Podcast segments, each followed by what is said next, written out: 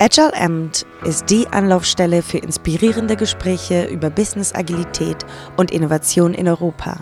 Unser Podcast bietet Hintergründe und Fallstudien aus der Mitte einer der größten Quellen agiler Meinungsführung weltweit, Accenture Solutions IQ.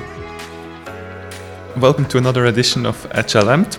I'm your host, Jerome Grimm, and we are podcasting from Agile Leadership Day in Zurich, Switzerland. Today, my guest is Stefanie Hogenberg. Uh, thank you very much for joining.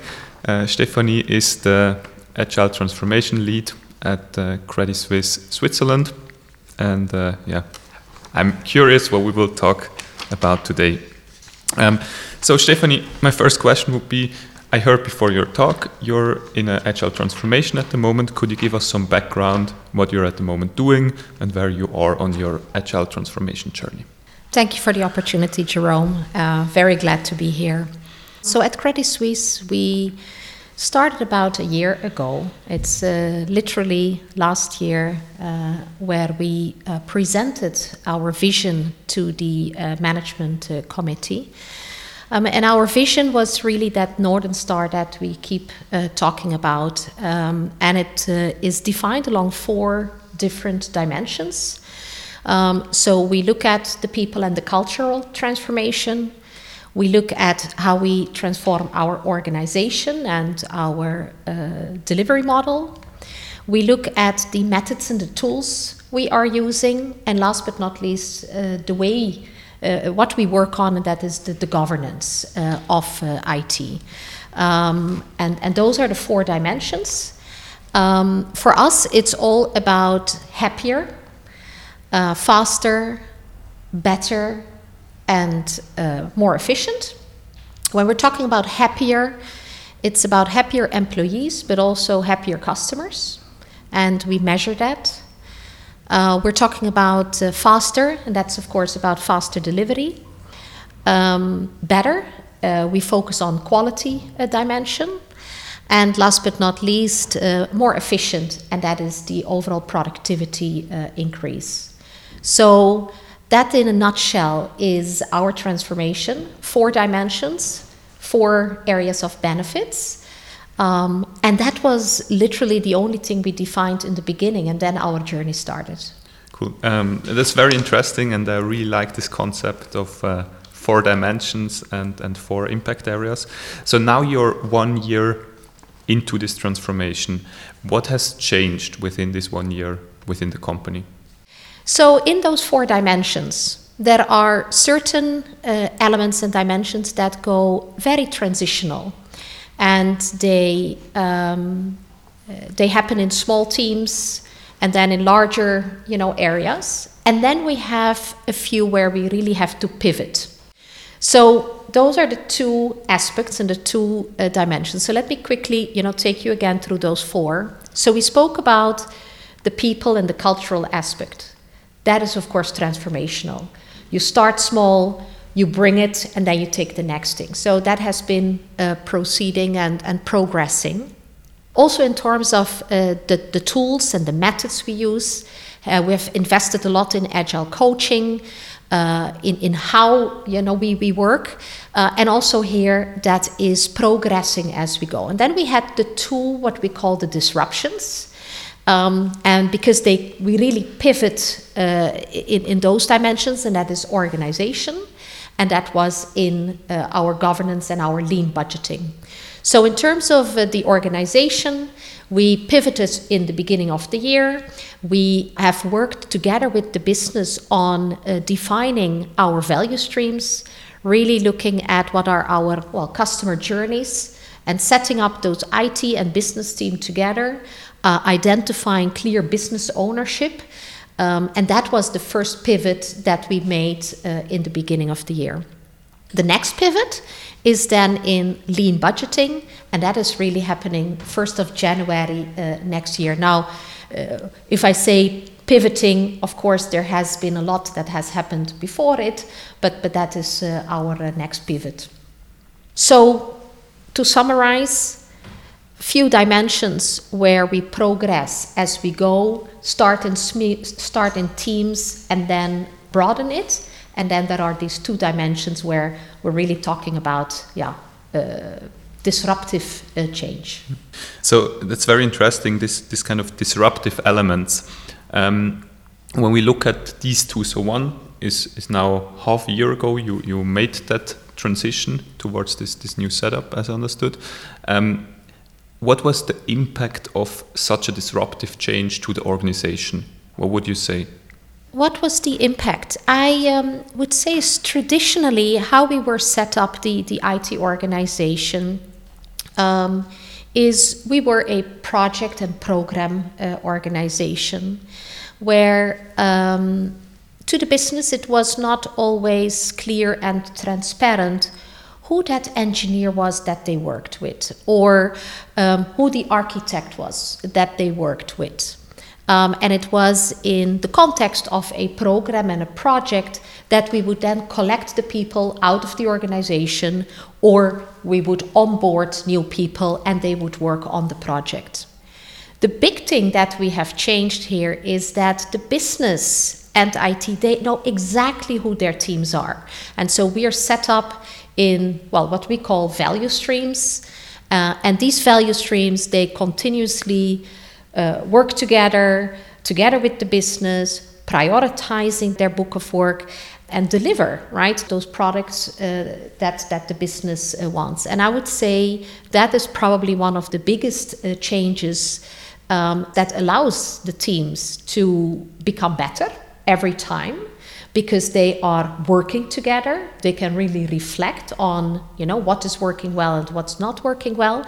And so i don't like to use the word right the organizational structure because it sounds so static and it sounds sounds as if yeah it's a, it's one off and you have defined that structure and then it's it's you know it's done I think the, the organization is a living organism and, and we have defined its structure and its boundaries. But now these organizations can really live and they can mature and they can improve. And I would say that is, um, yeah, really one of the, yeah, the, the biggest uh, changes that, that we have made. Mm. So interesting. So, so this kind of first disruptive change kind of had some impact on the organization, and now you're in front of the second disruptive change. You said where you change your budgeting process. Um, it's kind of also the portfolio process as um, you will change, as I understood. Um, can you tell us how you how you approached this topic? Yeah, and and I try not to go into too many technical terms here. Um, because we have many abbreviations and, and technical terms that, that we use. And um, probably the most scary part uh, in here is that when you make such a disruptive change, and especially where it is considered the numbers, and you have your programs and your projects and your milestones, uh, everything has been, we have been living in a world where we tried to plan ahead. Um, develop a very detailed you know plan in terms of milestones and when do we deliver what and we were then always running behind you know the facts of delivering against what had maybe been planned uh, a year ago. But it was working and it all looked nice and we have perfected that that situation. And we have perfected our decks and we have perfected the reporting. But what we're asking ourselves now is and does it matter? Is it relevant? Is that you know where we should be putting all our efforts in or is it something else and so as you're making this disruptive change we know that from day one things might not look as neat um, or things might we're, we're going to go through that learning journey and um, uh, the, the, the most i would say yeah the, the, the the, the, best thing that has happened to us is that we got that license to, to make this disruptive change and we got that permission to okay maybe it's not going to be perfect from day one um, but uh, be, everybody sees that this will uh, be a continuous improvement uh, journey. We are setting the tone, we are entering this new stage, and, and with our agile transformation, adjusting and going towards lean budgeting uh, is, is essential. It's the absolute logical next step that we got to do. Can you explain the listeners a little bit more what you exactly do? So, so, so in which direction will this lean budgeting go? Probably in um, the easiest way to describe it is uh, in the old world, um, we used to separate a run budget and a change budget. And then within the run budget, you would have that broken down by application. And in your change budget, you would have broken it down by program and project. And so we constantly, you as a program manager or as a technologist, you never knew whether you would have budget for it again next year. So that resulted often in very short-term uh, thinking of how do I get to onboard the people into my team, deliver as fast as possible within the year, and then I have to offboard my, my teams. Now, what we are doing and what we are changing is this mindset of run and change. They're the same technology teams. So we're no longer separating these two different budgets. It is the work we do that is either run or change, but it's not we won't do a certain work because we don't have the budget for it. We're going to do the work that we need to do, that is being prioritized with the business, and as a result, it might be run or change. And that's a complete different change that we never had. The other one is where I mentioned is instead of bringing people to the work, people to the program and the project, we're now bringing the work to the people. And so instead of ramping up and ramping down project teams. We have stable capacity within these teams, within the value streams, and it is the business that defines the request. We prioritize those requests, and then the teams will be, be working on them. And that, in a nutshell, are two probably of these yeah, biggest things we are moving or some of the foundational elements that we are changing. That seems like a very big paradigm shift. Um, now you said this is kind of ahead of you at the moment, so I assume now you're in the planning of, of, of making this transition. What do you see as the biggest challenge or challenges at the moment? Yes, um, well, I think uh, some of the biggest challenges are behind us. Um, because for for two reasons. Um, one is that uh, the, the, no, the naysayers um, have started to disappear. Um, and I think that was in the beginning on how do you convince uh, yeah, your, your stakeholders that this is the right uh, thing to, to do. Um, and a lot of energy we have put into uh, convincing um, uh, yeah, everybody uh, about our vision and, and how we uh, plan uh, to do it. So I think that one we have uh, overcome. And we are now literally with many different uh, groups uh, across the bank um, working towards that vision. And, and one of the really fantastic um, um, elements are is that other IT groups are which which are not uh, in, in in Switzerland they're excited about the change we are making because they know they will follow. Um, and so there is so much you know collaboration behind it and and helping behind the scene because people are excited about it and they no longer think of you know their areas and and and the boundaries that we have. We suddenly think about right one bank and and one uh, step forward. So that is that first challenge that i think you know we have uh, overcome. The second big challenge uh, was well unlocking that model that we believe that ecosystem that we believe we need to work uh, within. Um, and um, uh, it is, as you are building something new, it also is a bit of, of renovation work that you're doing because you don't completely do it greenfield. There are you know, policies and guidelines and standards that you try to stay within or maybe push.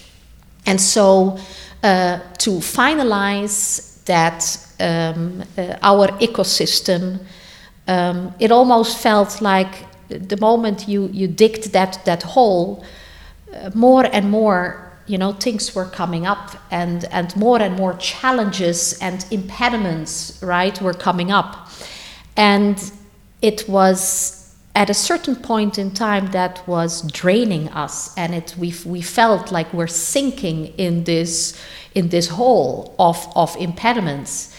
And at a certain point in time that was just uh, a little bit after the the last uh, summer break um, we suddenly had this moment where we did our proof of concepts, we started to work with some of the value streams, and we started to realize that actually these impediments are we're, we're, getting a lot of energy out of the impediments so don't let the impediments you know wear you down but actually see the positive side of these impediments because it, it, it tells you what is the next thing we need to address rather than what is the next thing that, that pulls you down.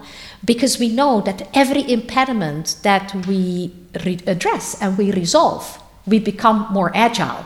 So instead of you know looking at the negative side of the impediment, we try to now look at the positive side, what these impediments bring, because we will get you know faster and faster. That's a very very nice view of, of impediments. So I think I'll, I'll keep that back in my, my mind uh, whenever I will talk to, to Scrum Masters or anyone else that this is actually, it's a nice view. So um, now you said that even like these impediments created some excitement that you're on the right way, that you are getting more and more agile. Now when you look ahead, what is exciting you about this upcoming change, about this, this paradigm shift? I think um, when we talk about excitement is and we speak about our the point where we want to go, uh, our point, you know, on the horizon. The beautiful thing is is that we know as you come closer to the horizon, the horizon never comes closer to you. It keeps moving. For us, that is the, exactly the same thing, right? We know it's a moving target, and that there is that room to uh, to improve, even once we have have reached. But um, what we are excited about in this uh, space of the value based steering is for way too long we have been um, doing a lot of um, things probably in a way to, to satisfy a certain uh, way of, of doing and certain uh, standards, a lot of manual reporting production of a lot of TIC steering committee decks, of uh, meticulous recording of time on which project you would have worked, on not allowing engineers to work on something if not the project was exactly clear.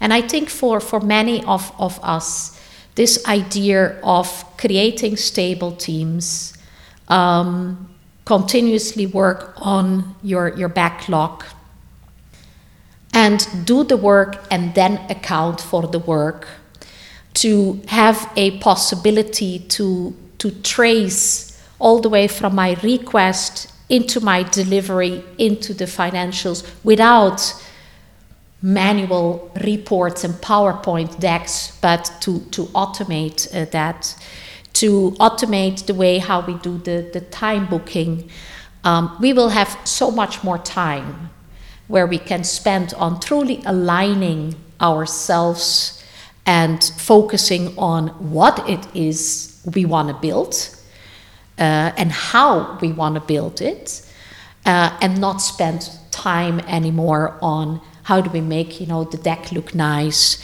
and how do we make sure you know we are uh, recording everything right uh, the way we, we should be recording because the, the, the, work will, will speak for itself. And i think that is probably the most um, yeah exciting uh, part um, where we will be spending less focus on uh, reporting on our activities red amber green and much more, uh, yeah, share uh, the progress we are truly making in terms of our yeah, features, epics, and, and stories and how they relate to the original requests from the business.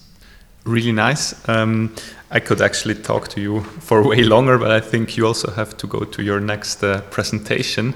So, um, Stephanie, thank you very much for, for having the time.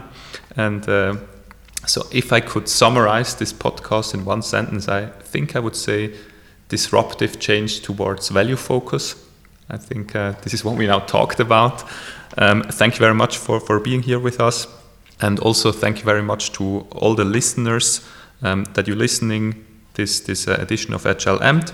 If you learned something new, please tell a friend, coworker, or client about this podcast. And uh, we are happy to, to uh, welcome you soon again. Thank you very much. Thanks, Jerome. Thanks for the opportunity. Bye. Danke, dass Sie Agile Amped auf Deutsch gehört haben. Weitere inspirierende Gespräche und Talks finden Sie auf unserer Website de.solutionsiq.com. Bis zum nächsten Mal.